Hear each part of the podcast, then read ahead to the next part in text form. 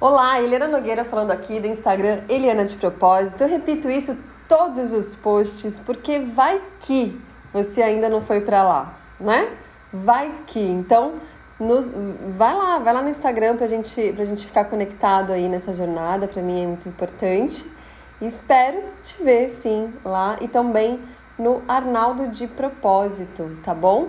O Naldo adora essa conexão, esse compartilhar. Você sabe que a contribuição está muito ligada com o propósito e a gente que vive de propósito é, precisa, necessita de contribuição todos os dias, tá bom? E ter você conectado com a gente é muito importante para que isso aconteça.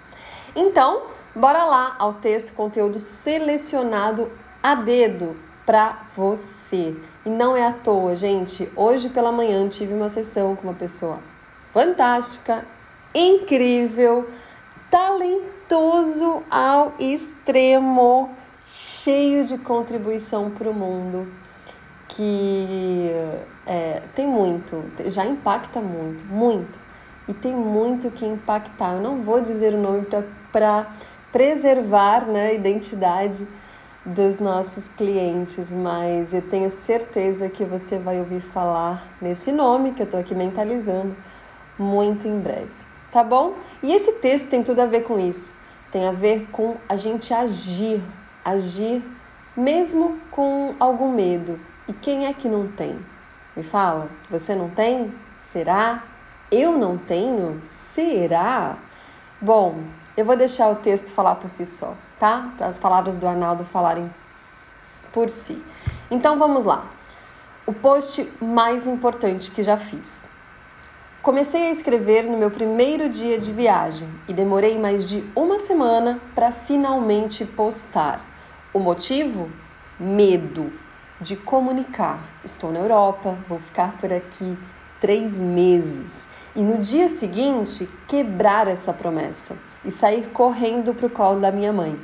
Foi por muito pouco que não optei por permanecer esse período no anonimato, escondido aqui, sem ninguém saber das minhas intenções, e muito menos de um eventual fracasso.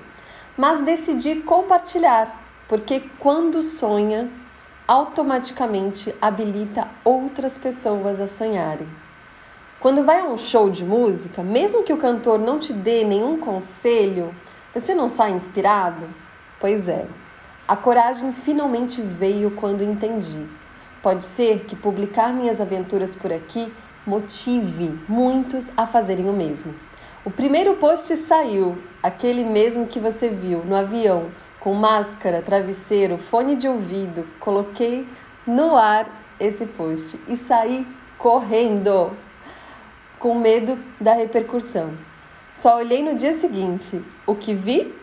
Uma chuva de apoio, comentários, directs e até pessoas me chamando no WhatsApp, me parabenizando pelo momento, me oferecendo ajuda, me dando dicas da Europa, me falando que querem fazer o mesmo. Por muito pouco, esse conteúdo não fica engavetado e eu perco isso tudo. Pode ser que esteja passando pelo mesmo com um livro preso no armário, com um projeto enclausurado no mundo das ideias. Minha sugestão? Coloque para fora. Conte para o mundo. Se comprometa publicamente. Pode ser que um ou outro julguem, mas eu garanto: o apoio incondicional que vai receber faz tudo valer a pena. Esse relato é um estímulo para que faça como eu e, mesmo aterrorizado, nos mostre a sua verdade.